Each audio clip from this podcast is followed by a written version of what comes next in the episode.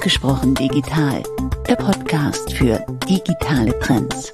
Herzlich willkommen bei Ausgesprochen Digital. Mein Name ist Steffen Wenzel und ich moderiere gemeinsam mit Lisa Fiedler diesen Podcast. Hallo Lisa. Hallo Steffen und hallo liebe ZuhörerInnen.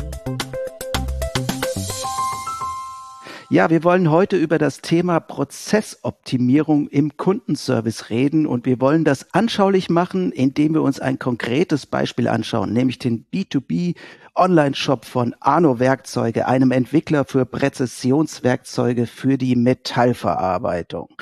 Und was genau Arno Werkzeuge macht und mit welchen Kunden sie es zu tun haben, welche Herausforderungen ein Online-Shop in diesem Business zu bewerkstelligen hat, darüber reden wir mit Christian Kimmich.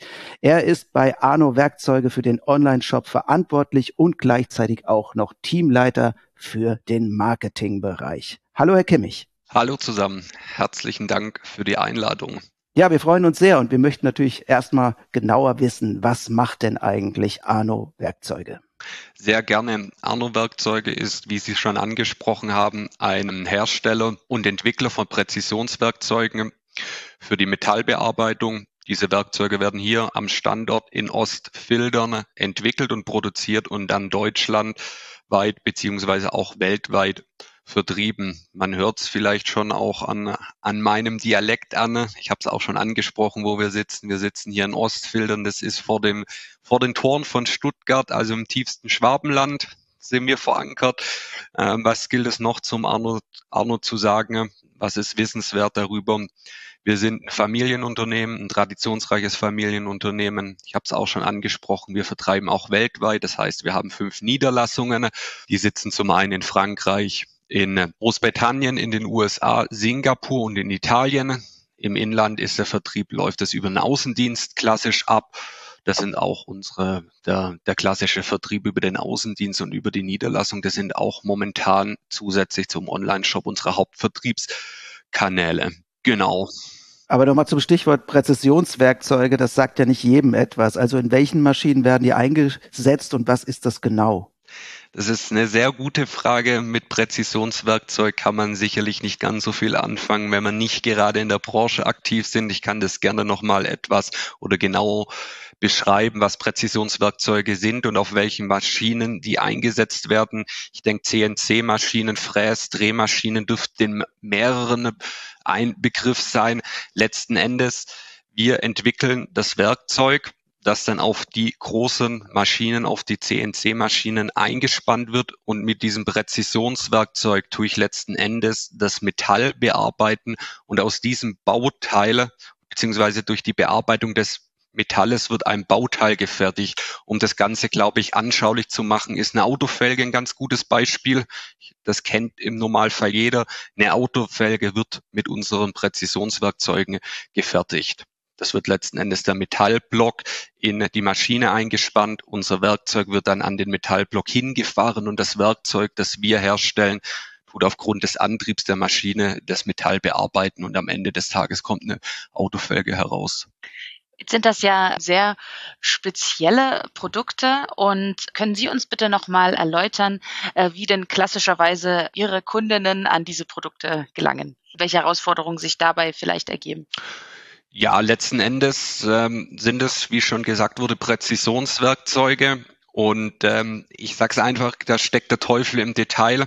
Das ist für mich, ähm, der nicht ganz so tief im Technischen drin ist, ist das schon eine Wissenschaft für sich, der Zerspanungs-, der Präzisionswerkzeugbereich. Was ich damit sagen will, die Werkzeuge, die wir erstellen und erstellen, entwickeln und vertreiben, die sind sehr, sehr komplex. Die kann man nicht einfach ähm, ich nenne es jetzt einfach gesagt, über einen, über einen Flyer oder einen Newsletter verkaufen, die sind sehr beratungsbedürftig.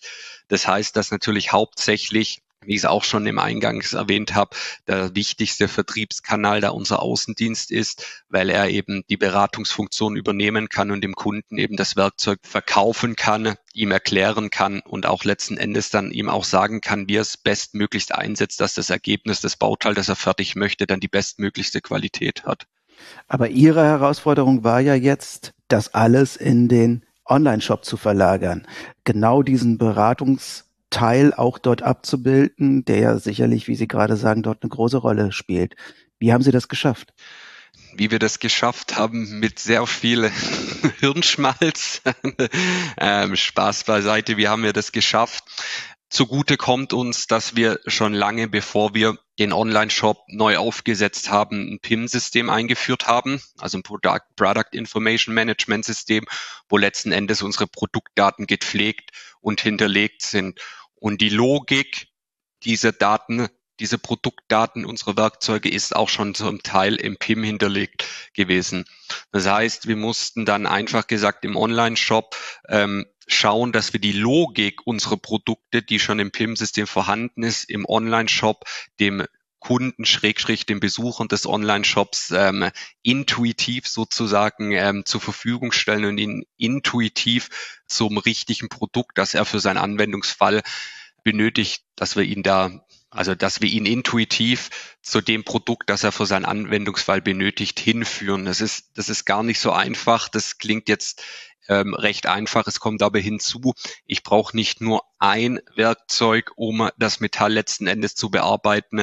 Letzten Endes ist es so, mit das Metall bei uns wird mit einer sogenannten Wendeschneidplatte mit einem kleinen Schneideinsatz bearbeitet. Das wird auf dem Monoblock oder auf den Halter gespannt und der Halter kommt auf eine Werkzeugaufnahme, die Werkzeugaufnahme kommt dann auf die Maschine. Also wir müssen, man muss ihnen auch sagen, das ist die Schneidplatte, den Halter brauchst du dazu und das ist die beste Werkzeugaufnahme. Also das sind sogenannte Bundles auch noch und das muss man eben, die Produktbeziehungen muss man ihnen eben einfach und verständlich im, ähm, im Shop auch zeigen, dass er weiß, wenn ich das habe, brauche ich das und dann eben noch das dazu die Logik ist im PIM-System vorhanden und das mussten wir schauen, wie wir die Logik eben in den Online-Shop bekommen. Okay, was Sie hier beschreiben, ist ja auch Teil einer gelungenen User Experience, also dass BesucherInnen Ihres Online-Shops äh, nicht nur das finden, was sie brauchen, sondern vielleicht auch zu dem nächsten nachgelagerten Produkt kommen. Und das Thema User Experience hat also in dem Projekt, über das wir uns heute mit Ihnen auch unterhalten möchten, eine große Rolle gespielt. Bevor wir da ein bisschen tiefer drauf eingehen, können Sie uns vielleicht nochmal umreißen, was denn Ihre Ausgangssituation war und wie es dann tatsächlich zum neuen Online-Shop kam. Sehr gern. Da blicke ich etwas weiter in die Vergangenheit zurück. Unser alter Online-Shop wurde im Jahr 2012 entwickelt und live genommen. Das war aber nichts anderes wie eine Bestellplattform. Artikelnummer kann, konnte ich in die Suche eingeben. Artikel wurde gefunden. Ich kann den bestellen. Alles andere war da nicht möglich. Ähm, mit diesem Online-Shop haben wir dann sehr lange gearbeitet, bis letzten Endes der neue Online-Shop Cellarno live ging. Das war im April 2021. Der Knackpunkt des Ganzen dagegen geht aber ins Jahr 2018 zurück. Da wurde bei Arno Werkzeuge in der Geschäftsleitung sogenannte drei strategische Ankerpunkte gesetzt, definiert, ein Punkt war die Digitalisierung, dann war es Customer Service und Human Resources. Und aufgrund der Definition der strategischen Ankerpunkte wurden Maßnahmen abgeleitet, wie man eben den Ankerpunkten entgegenkommt oder was man da machen kann.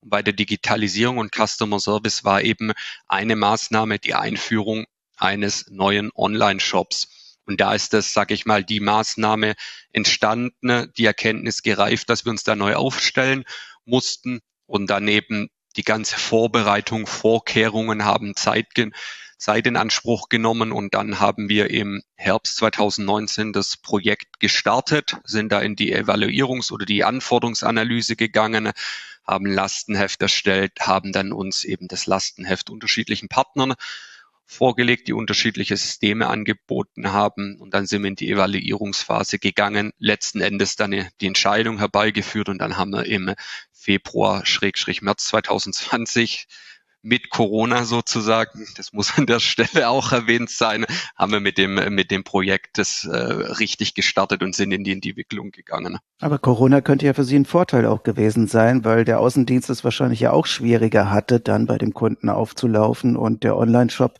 dadurch ja vielleicht eine höhere Aufmerksamkeit bekommen hat.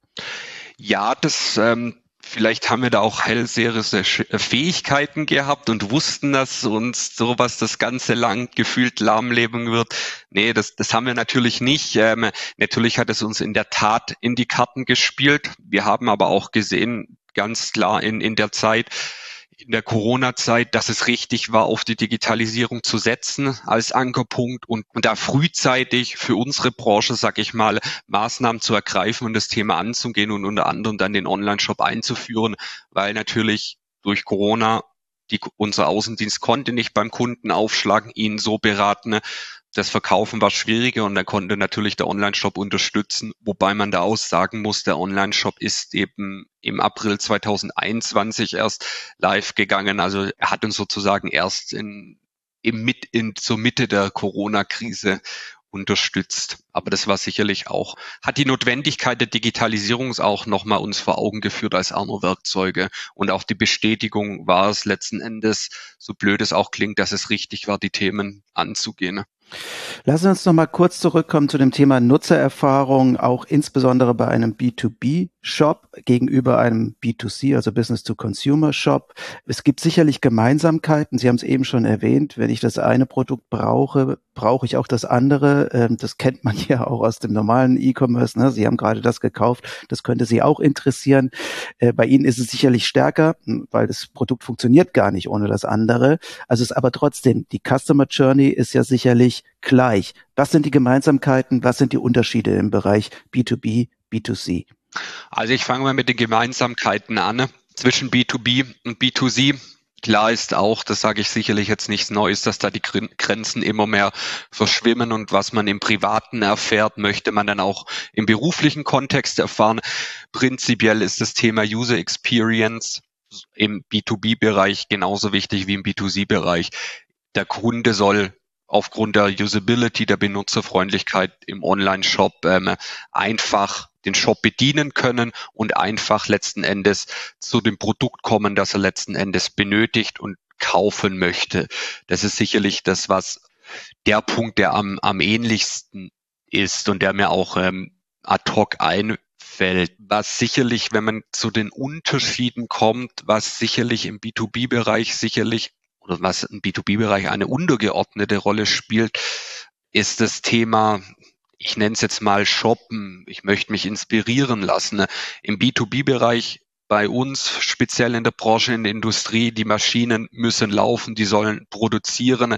Da soll es keine Stillzeiten, Ruhezeiten, Standzeiten geben, wie es im Fachbegriff heißt. Das heißt, wenn der Kunde einen Bedarf hat an Werkzeug, dann möchte das bestellen oder schnell finden, bestellen, Haken dran.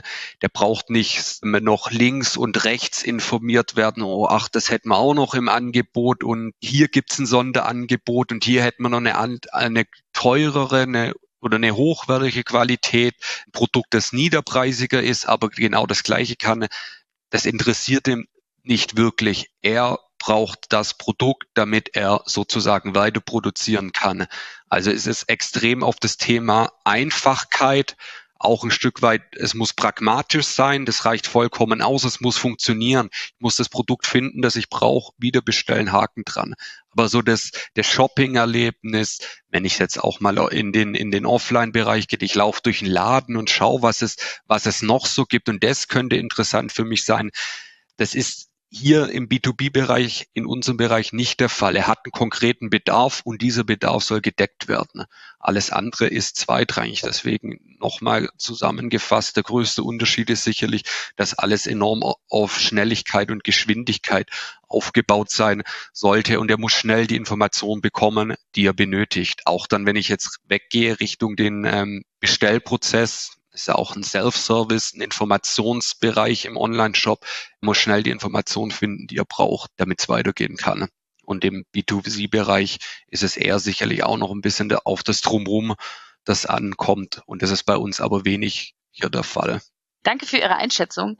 Können Sie uns denn nochmal beschreiben, was denn nach dieser ähm, Anforderungsaufnahme und nachdem Sie sozusagen die neuen Ziele für Ihren Online-Shop beschrieben haben, denn der Ablauf im Projekt war und wie Sie letztendlich zu einem ja, schnellen und einfachen Kundenerlebnis gekommen sind? Sehr gern. Also nach der, der Anforderungsanalyse, nach der Evaluierungsphase unsererseits und nach der Entscheidung für den Anbieter ging es erstmal klassisch, wie man es eben kennt aus, aus Projekten mit, mit einem Kick-Off los. Und in diesem Kick-Off-Termin, das war eine sehr große Runde, da war die Kollegen von der Telekom dabei, die Entwickler für den Shop und ähm, von unserer Seite die Produktexperten, der Vertrieb war dabei, die Geschäftsleitung und dann ist man eben zusammengesessen und hat die Anforderungen, die wir haben, eben jetzt im Detail spezifiziert, äh, letzten Endes in, in sogenannte User Story abgeleitet, wie denn eben die Funktion auszusehen hat. Es wurde aber nur spezifiziert, anskizziert und wir sind da noch nicht so tief ins Detail ge gegangen. Dann hat man die ganze Anforderung in User Stories eingekippt letzten Endes. Das war das Ergebnis aus dem, aus dem Kickoff-Termin, damit ich eben die Grundlage hatte, ähm, zu sagen, welche User Story, welche Anforderungen wird zuerst umgesetzt, was ist das Minimalste, was umgesetzt werden muss, welche Anforderungen sind absolut notwendig, die müssen für den Start da sein. Das habe ich dann letzten Endes priorisiert und dann ging es dann letzten Endes auch schon mit der Entwicklung los, weil wir eben da ähm, uns für die agile Vorgehensweise entschieden haben. Wir sind nicht den klassischen Weg Wasserfall gegangen. Deswegen, ich habe es gerade schon angesprochen, wir sind da nicht hingegangen dem Kickoff und haben das ganze Projekt hochskizziert bis ins kleinste Detail. Das muss so und so umgesetzt sein. Wir haben es anskizziert. Das braucht man. Das sollte ganz grob so sein. Wir haben die Rahmenbedingungen definiert. Im Detail haben wir uns dann eben wie es halt ist bei ne, beim agilen Projekt, haben wir uns dann während des Projekts unterhalten und haben eben dann auch ein Stück weit, was eine Agilität oder eine agile Vorgehensweise ermöglicht, die User Story auch ein bisschen hin und her geschoben, haben sie vielleicht umgeschrieben, haben umpriorisiert. Das ist eben auch ein Vorteil an der agilen Vorgehensweise und da hat uns an der Stelle ähm, kann ich das erwähnen, die, die Telekom tatsächlich uns enorm geholfen mit dem agilen Ansatz, weil letzten Endes auch das Ergebnis eben besser war, als wenn wir, wenn wir es in, in Form eines Wasserfallprojektes durchgeführt haben, weil wir eben die Agilität hatten und die Möglichkeit hatten, auch ähm, umzuswitchen, uns Rückmeldung vom Kunden auch zu holen während der Entwicklung schon und fragen, wie, wie, wie würdet ihr das sehen? Was wäre für euch besser? Das hat die agile Vorgehensweise auch schon ähm, uns ermöglicht, dass wir während der Entwicklung Feedback einholen konnten von unterschiedlichen Stakeholdern, sei es Kunden, aber auch intern von unserem Vertrieb. Genau, und dann ist das, äh, hatten, wurden die User Stories umgesetzt bis eben zu dem Zeitpunkt, wo wir gesagt haben, die Grundanforderungen sind umgesetzt, das Produkt funktioniert, der Shop. Und dann sehen wir letzten Endes, bevor wir in den Live-Gang gegangen sind, haben wir noch Use, äh, Usability-Tests im Kundenkreis durchgeführt, um eben herauszufinden, ob wir den einfach gesagt den Nagel auf den Kopf getroffen haben, ob die die Führung des Nutzers durch den Shop stimmt. Und ähm, als wir da positive Rückmeldungen bekommen haben, haben wir dann, äh, sind wir sozusagen an den Start vorgefahren und sind live gegangen. Und wie sieht die Situation heute aus, nachdem Sie jetzt diesen Weg gegangen sind? Ist jetzt ein größeres Verständnis für das Thema User Experience im Unternehmen vorhanden? Nein, noch nicht wirklich, weil man muss dazu sagen, viele Kolleginnen und Kolleginnen haben natürlich mit UX in dem Sinne nichts zu tun. Das ist nicht ihr Daily Business. Da sind die sehr weit weg. Ich kann es aufs Projektteam beziehen und, und da aus Erfahrung sprechen. Ähm, über das Thema UX, die Erfahrung, die ich da gemacht habe. Es ist so, dass bei uns das Thema völlig falsch äh, interpretiert wurde und verstanden wurde, das UX-Design. Und das wurde auch aus meiner Sicht dann äh, im Projekt damals auch sehr inflationär verwendet, das Thema UX, Usability. Ähm, grundsätzlich mal war das sicherlich bei uns im Unternehmen, bei den Projektbeteiligungen UX ging es um, um, um Design-Themen. Also sprich, wie soll eine Grafik aussehen? Aber da steckt dahinter dem UX-Thema viel, viel mehr dahinter. Da geht es eigentlich nicht um irgendwelche Grafiken, wie die wo im Shop platziert sein sollen. Natürlich beinhaltet es auch, sondern es ist letzten Endes, wie ich den, wie, wie ich den Nutzer eben führe, muss ich einen Klick mehr oder weniger machen soll hier das Feld aufklappbar sein oder nicht. Da steckt so viel dahinter und bei uns wurde das immer ähm, fälschlicherweise ähm, sehr klein betrachtetes Thema und wurde in dem Sinn, wie ich schon gesagt habe, inflationär genutzt und rumgeprallt. Ja, die Usability ist nicht, passt nicht, das UX passt nicht, obwohl es überhaupt dann nicht unbedingt mit UX zu tun hat. Das ist ein ganz einfach grafisches Thema gewesen. Usability, da geht es um Benutzerführung. Wie oft muss ein Nutzer klicken, bis er endlich da ist? Wie schnell bekommt er das, was er braucht, umso weniger Klicks, umso besser. Das steckt ja hinter dem Thema UX und Usability. Und man sieht es auch sehr schön, ähm, sehe ich es im privaten Bereich, wie angenehm es ist, wenn ich zwei, drei Klicks machen muss, und ich habe meine Banküberweisung getätigt, ist es wunderbar. Da, bin, ähm, da kann man das geschwind zwischen Tür und Angel machen. Eine Minute ist es fertig. Und das ist für mich UX schnell, einfach, den Nutzer führen, zwei, drei Klicks und ich bin fertig. Das steckt für mich hinter UX und das ist sicherlich bei uns im Unternehmen damals noch nicht so vorhanden gewesen und ist auch jetzt weniger. Es geht eher um grafische Themen, um Designthemen. Auf der anderen Seite ist natürlich UX sicherlich bei der Herstellung der Werkzeuge sicherlich schon längst ein Thema, ohne dass man es vielleicht weiß. Ne? Zu sagen, also wie funktioniert ein Werkzeug, wie kann ich es implementieren in eine größere Maschine. Also das sind ja natürlich alles Überlegungen in der Herstellung, die auf jeden Fall eine Rolle spielen. Ich glaube, es geht ja auch immer darum, einen ganzheitlichen Prozess dann im Unternehmen zu schaffen, ne? also im Reifegrad, wenn man dann weiter oben ist, zu sagen, ja, also diesen Gedanken, den wir bei der Herstellung haben, den müssen wir auch schon bei, dann nachher beim Verkauf dieses Pro Produktes haben. Da bin ich bei Ihnen. Ähm, das ist sicherlich schon ein Thema auch bei uns. Nur kommt hier an der Stelle das schwäbische, traditionsreiche Familienunternehmen raus. Ich wurde schon abgestraft dafür, weil ich so viel Fachbegrifflichkeiten nehme, so viel Anglizismen, weil es die Leute nicht verstehen. Deswegen, ich glaube, wenn man den einfach beschreiben würde in, sorry, in einfachen, mit einfachen deutschen Worten beschreiben würde oder das einf mit einem deutschen Begriff nutzen würde, dann könnten die schon sicherlich wer was mit anfangen. Mit dem Thema UX, ähm, Usability, da sind die ganz weit weg und dann ist die Bereitschaft, sich dem Thema zu öffnen, auch weniger da. Wenn man das aber, wie gesagt, auf einfachen, verständlichen Worten beschreibt, dann ist, kann die Leute sicherlich was auch anfangen und dann hilft es dazu, den, den Reifegraden zu erhöhen bei uns, weil die Leute, das ist keine Raketenwissenschaft. Ich muss es nur wissen, um was es geht. Wissen schadet es nur oder schadet denjenigen, die es nicht haben. Also wenn ich es weiß, dann kann ich da auch was mit anfangen. Und es ist, wie gesagt, keine Raketenwissenschaft, das Ganze. Und da ist auch der Schlüssel zum Erfolg, um den, um den Reifegrad zu erhöhen, ist einfach und verständlich darzustellen. Agiles Vorgehen impliziert natürlich aber auch Agilität im eigenen Unternehmen, nicht nur beim Dienstleister.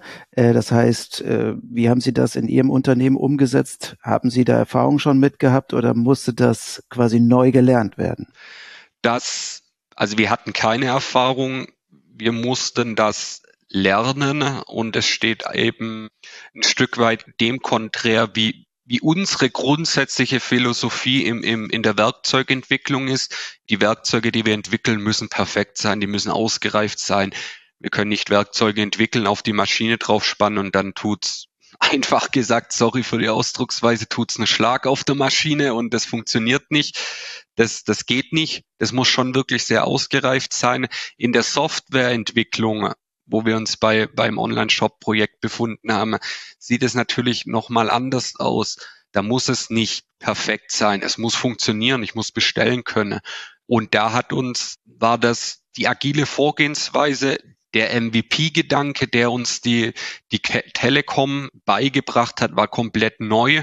Und wir mussten da uns das Mindset, sag ich mal, gefühlt um 180 Grad drehen und dieser Change des Mindset ist natürlich den einen oder anderen leichter, dem einen oder anderen äh, schwerer gefallen. Aber grundsätzlich, um auf die Eingangsfrage zu kommen, ich habe sie da auch eigentlich schon beantwortet, mussten wir das sozusagen von null auf oder von klein auf sozusagen, von null sind wir da gestartet. Das war uns davor, bin ich auch ehrlich so in der Form nicht bekannt.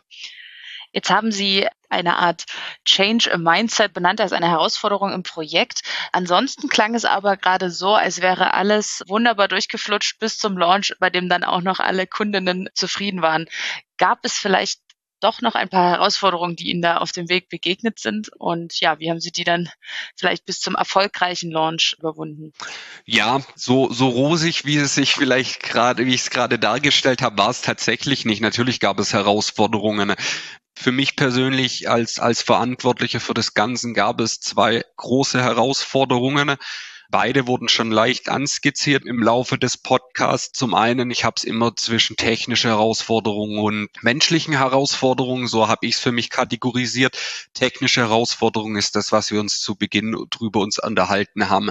Das Thema, wie führe ich den Kunden schnellstmöglich zu seinem Produkt. Das war die technische Herausforderung und das ist gar nicht so leicht, weil man fünf Schritte vorgeht und dann geht man zwei wieder zurück. Also einfach gesagt, man tut ähm, was verschlimmbessern oftmals. Da hat uns aber wiederum der agile Gedanke, der MVP-Gedanke enorm geholfen bei der technischen Herausforderungen. Lass uns einfach mal so machen, umsetzen, lass uns Feedback einholen und wir lassen das Feedback einfließen und dann verbessern wir das Ganze. Das hat uns da enorm geholfen. Und eben, wir haben letzten Endes auch zwei Use Cases bei uns im Shop. Der eine Use Case ist, der Kunde weiß ganz genau, was er braucht weil er Verschleißmaterial bestellen muss. Also er muss das, was er schon hatte, einfach wieder bestellen. Dieser Use Case kann man auch schon sehr gut in unserem Online-Shop abbilden. Sprich, ich gebe die Artikelnummer ein ähm, oder klick ähm, Bestellung erneut bestellen und hab das wieder. Das ist ein großer Use Case bei uns im Shop. Also die Wiederbestellung, das funktioniert wunderbar. Der zweite Use Case ist, ich habe den Anwendungsfall, ich muss das Metall bearbeiten. Ich bin mir aber jetzt nicht sicher, welches Werkzeug ich dafür brauche. Und diesen Use Case abzubilden, das war und ist noch eine enorme Herausforderung. Und an der Herausforderung sind wir auch noch dabei. Also unser Shop ist noch nicht perfekt. Wir können sozusagen Stand heute momentan nur den ersten Use Case zu 100 Prozent abdecken. Der Kunde weiß, was er braucht, kann es einfach wieder bestellen.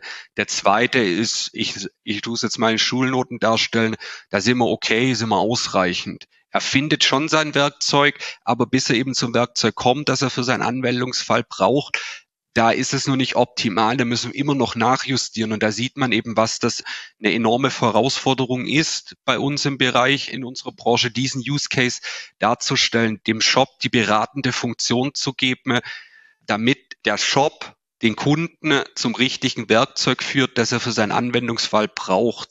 Das ist immer noch die Herausforderung, das ist die technische Herausforderung, die größte, die wir da hatten und immer noch haben.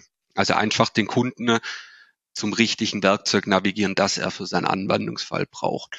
Die zweite Herausforderung, die menschliche Herausforderung, die wir hatten, die geht Richtung Agilität, die geht in, in die Frage, die gerade schon gestellt wird, ähm, Agilität, agiles Vorgehen, hat das Arno gekannt oder mussten wir das lernen? Ich habe da die Frage davor ja beantwortet, wir mussten es lernen. Das heißt halt auch, ich habe schon das Wort genannt, Change. Es war eine Veränderung in der Organisation und wie es halt so ist, Veränderungen ähm, kommt der eine andere oder andere leichter zurecht, der andere nicht. Das heißt, im Projektteam gab es auch Personen, Kollegen bei Arno, die das mit der Agilität und dem MVP-Gedanken nicht so wirklich verstanden haben. Und eben, wenn ich sage, wir setzen es einfach um und schauen, was bei rauskommt, vielleicht kriegen wir auch verbal gesehen eine auf den Latz, wenn die Funktion nicht passt, aber nur dann können wir uns verbessern. Dagegen gab es Leute, die meinten, sie, das muss perfekt ausgewickelt entwickelt sein und gegen die Projektmitglieder sozusagen anzukämpfen und überzeugen davon, dass es der richtige Weg ist, dass wir agil vorgehen, das war für mich persönlich eine große Herausforderung. Mhm. Wir brauchen jetzt keine Namen, Herr Kimmich, aber wer war denn so, welche Abteilungen waren denn involviert in diesem Prozess? Auch vielleicht so ein bisschen als Hilfestellung für andere, die im Bereich B2B arbeiten. Vielleicht kann man davon ja was ableiten.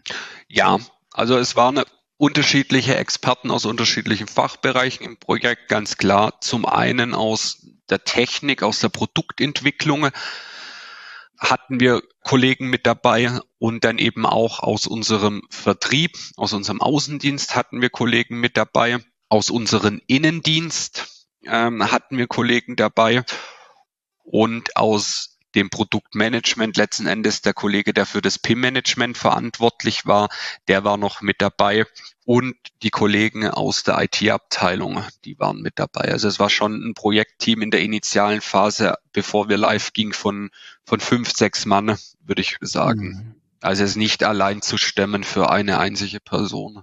Auch wenn das Projekt mit mir in Verbindung gebracht wird, aber das ist bei weitem keine One-Man-Show und allein zu stemmen. Ich würde ja mal vermuten, dass der Außendienst vielleicht die größten Probleme mit so einem Online-Shop hätte. Ne? Weil man so sagt, so, naja, wir haben doch bislang gut verkauft, und jetzt kommt dieser Online-Shop, äh, was soll der jetzt da uns bringen. Ne? Persönliche Beratung in unserem Bereich ist doch besonders wichtig. Ich weiß nicht, wie wir das jetzt im Internet oder in einem in einer Internetanwendung quasi abbilden sollen. Auch das ist eine sehr gute Frage, eine absolut äh, valide und nachvollziehbare Frage. Man hört es ja immer wieder durch Automatisierung, Standardisierung, dass dann gegebenenfalls Arbeitsplätze obsolet werden, überflüssig werden. Liegt natürlich nahe, wenn der Online-Shop einfach alles verkaufen wird, was wir anbieten. Warum brauchen wir da noch einen Außendienst? Da ähm, weiß aber unser Außendienst zum einen, dass wir die Werkzeuge gerade, die, die, die, die sehr, sehr komplexen, nie komplett über den Online-Shop verkaufen können. Da braucht man die Beratung des Außendienstes ähm, und es kann eben auch sein, dass der, der Online-Shop der erste Touchpoint ist. Er sieht ein Werkzeug und geht dann auf den Außendienst zu und lässt sich von ihm beraten.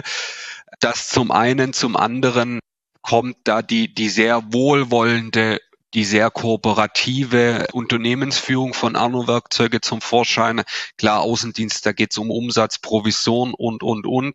Es ist so, wenn ein Verkauf über den Online-Shop stattfindet, dann erhält auch der Außendienst die volle Provision für diesen Verkauf.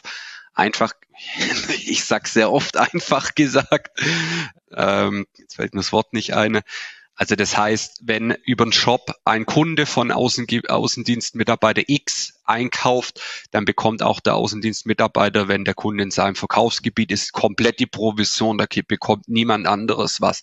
Das heißt, das, das Konkurrenzdenken zwischen Online-Shop, das ist immer eine Konkurrenz von mir, das haben wir versucht, dadurch schon komplett einzudämmen und eben, dass die beiden sich gegenseitig ergänzen und harmonieren und sage ich mal, dass der Außendienst den Online-Shop so einsetzt, dass man, also letzten Endes, dass äh, beide haben ihre Daseinsberechtigung, dass die keine Konkurrenz zueinander sind, dass wir dadurch nicht den Vertrieb verkleinern wollen, sondern dass die sich äh, gegenseitig harmoni harmonisieren und Synergieeffekte auch geschaffen wird. Also deswegen war das von Anfang an bei uns recht wohlwollend gesehen und der Außendienst hat auch gesagt, die Notwendigkeit ist da, dass wir einen Online-Shop neu einführen. Der ist da vollkommen dahinter gestanden, weil es eben wir durch das Provisionsthema gleich mal den Wind aus den Segeln genommen haben. Das heißt, die KollegInnen haben sicherlich noch einige Ideen, wie es denn mit dem Shop auch weitergehen kann, gerade in dem Bereich die, den Shop um Beratung und Produktfindung anzureichern. Das was Sie angesprochen hatten, wo es noch Potenzial gibt. Wie geht es denn weiter und was ist denn da noch so vorgesehen? Das ist ein guter Punkt von Ihnen. Da ist jetzt mir ein, das ist eigentlich noch eine weitere Herausforderung und auch ein Unterschied zwischen B2B und B2C-Bereich. Das war die allererste Frage, die sie gestellt hat. Vielleicht da noch kurz ergänzend zu der Unterschied zwischen B2B und B2C-Bereich was auch ein enorm großer Unterschied ist. Im B2C-Bereich kann es sein, man hat mehrere hunderttausende Kunden in seinem Stamm kennt den Kunden gar nicht persönlich. Im B2B-Bereich haben wir zwei, dreitausend aktive Kunden und man kennt die Kunden auch selbst, zum Teil persönlich.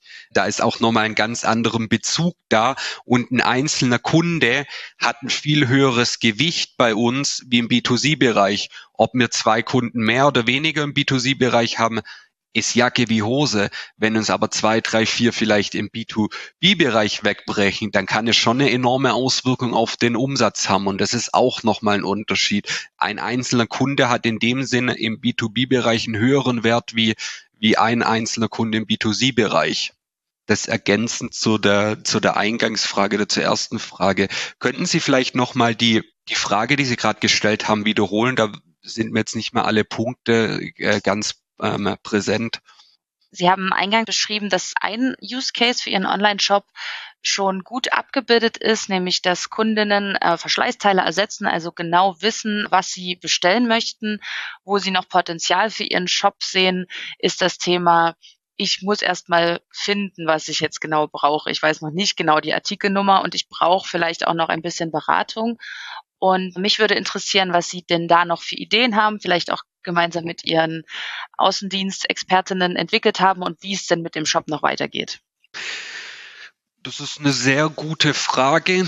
Wie geht es da weiter? Ähm, grundsätzlich mal kommt hier die Herausforderung ins Spiel, ich gerade schon genannt habe. Ein einzelner Kunde hat bei uns mehr Gewicht und da ist für mich die Herausforderung, wenn die Anforderungen der Kunden richtig zu äh, priorisieren, ist es, also um es darzustellen, wenn ein Kunde das sagt, bringt dann äh, die Anforderungen oder die Entwicklung der Anforderungen nur diesen einen Kunden weiter oder hilft es auch dann den restlichen Kunden?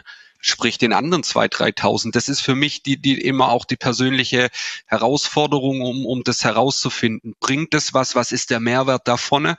Und um das jetzt auf die Frage zu kommen, es ist natürlich auch da ist es eben äh, Richtung der Nutzerführung zum richtigen Produkt, da den richtigen Weg zu finden. Der eine möchte das eventuell so, der andere so. Was ist jetzt der richtige Weg? Den Mittelweg zu finden ist enorm schwierig. Was machen wir jetzt, um letzten Endes den richtigen Weg zu finden? Ich habe die Lösung schon genannt, MVP-Gedanke, agil vorgehen. Zunächst mal ein Weg definieren, wie die Führung sein muss, der muss funktionieren, nicht mehr, nicht weniger. Der Kunde sollte am Ende des Tages, wenn er durch den Weg durchgegangen ist im Shop, muss ein Produkt oder zwei, drei Produktvorschläge rauskommen. Also er muss funktionieren und dann eben sich das Feedback von den Kunden einzuholen und dann eben an den Stellschrauben drin, dass der Weg einfacher ist, damit es schneller geht. Ähm, das ist die einzigste Möglichkeit, die ich da sehe. Vom Stand heraus einen Weg zu finden, eine Lösung zu entwickeln, die sofort perfekt ist, funktioniert, geht nicht. Also man muss, muss die Kunden mit ins Boot da auch auf jeden Fall holen. Das würde mich genau noch mal interessieren, wie Sie die Kunden dort ins Boot holen. Bei normalen E-Commerce-Shops würde ich jetzt mal sagen, gibt es ja immer wieder Umfragen, es gibt äh, Incentives für die Kunden, damit sie dann mitmachen in Testgruppen, in Fokusgruppen, man wird dafür bezahlt. Jetzt in Ihrer Branche würde ich jetzt mal sagen, die Leute stehen da alle unter Strom und haben überhaupt keine theoretisch keine Zeit dafür. Die wollen Metallverarbeitung machen, um sich jetzt mit so einem Shop zu beschäftigen. Wie machen Sie das? Wie kommen Sie an die Kunden und das Feedback heran? Zunächst wie wir das an das Feedback herankommt, natürlich tun wir auch Umfragen an unsere Kunden verschicken.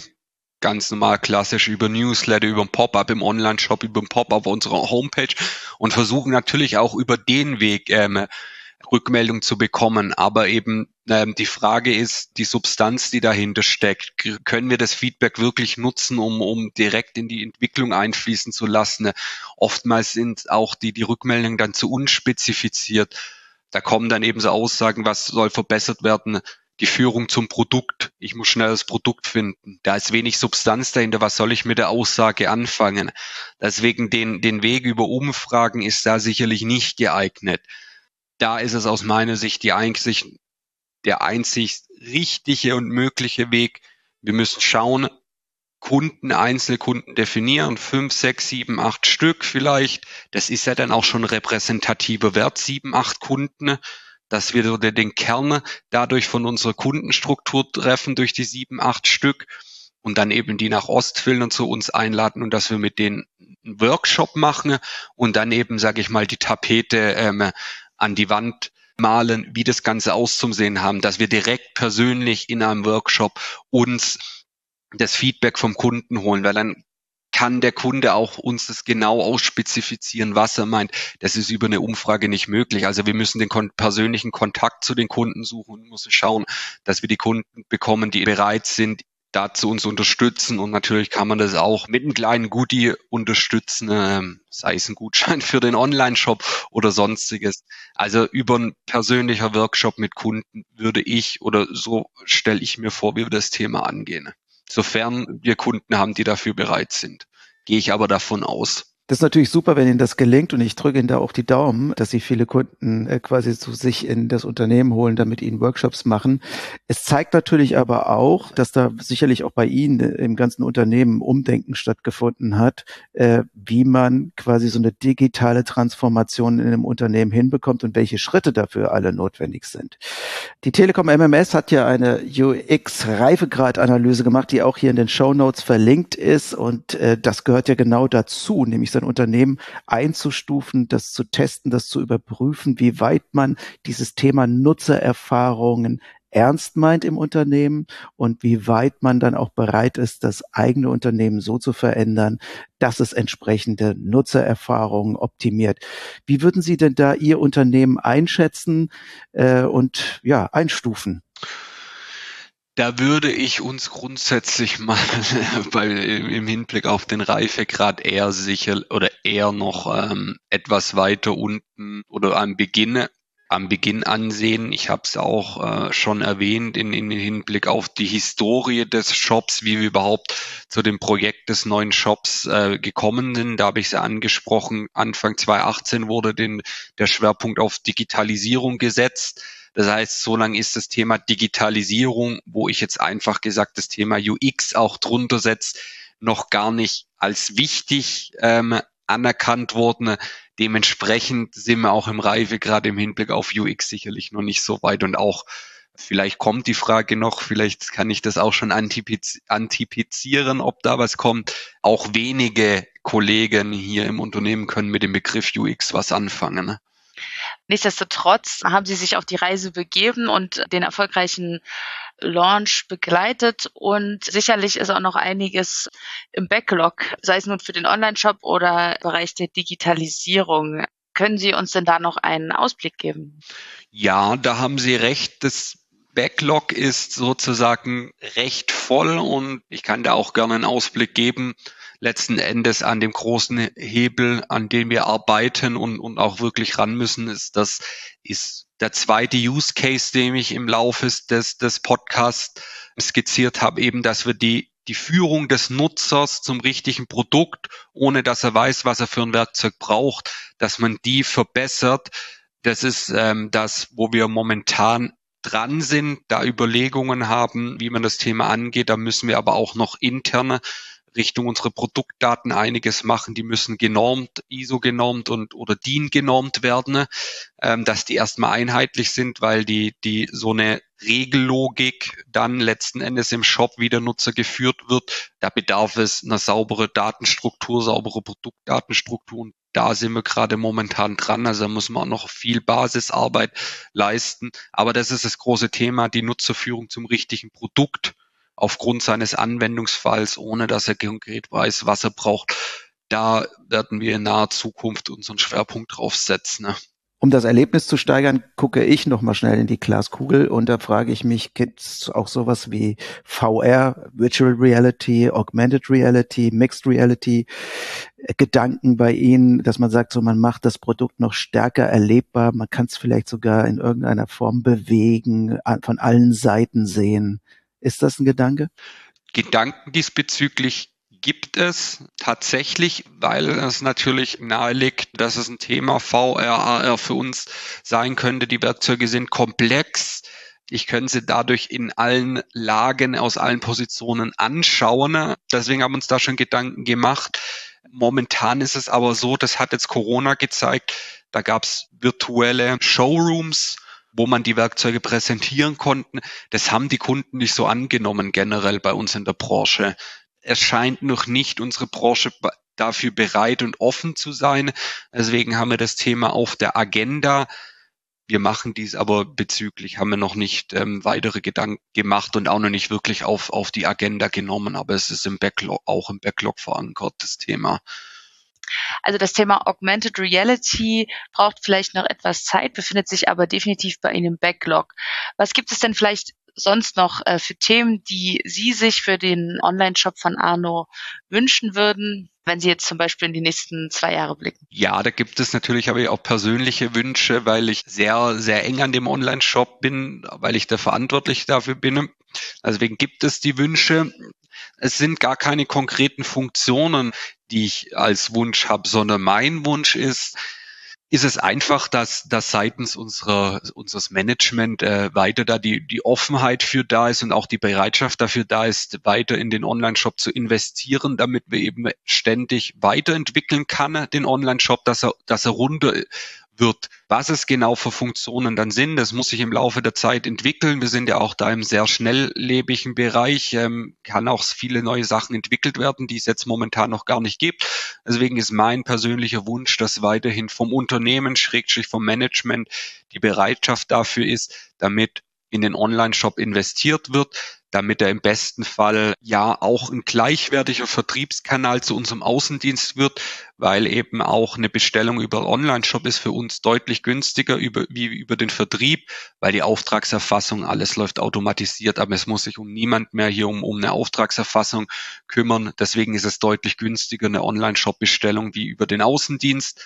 Und da ist mein persönliches Ziel, damit der Online-Shop eben einfach noch, noch, noch besser wird, damit er den den Umsatzanteil ähm, steigert und dann eben auch dazu beiführt, dass wir als Unternehmen vorankommen und auch den Umsatz langfristig gesehen steigern. Herr Kimmich, das wünschen wir Ihnen auch und vielen Dank, dass Sie heute hier bei uns zu Gast waren. Sehr gerne. Ja, vielen Dank, dass Sie sich Zeit heute für unseren Podcast genommen haben. Wenn Sie keine weitere Folge verpassen wollen, dann abonnieren Sie uns bei dieser Spotify oder Apple Podcast. Bis dahin, alles Gute.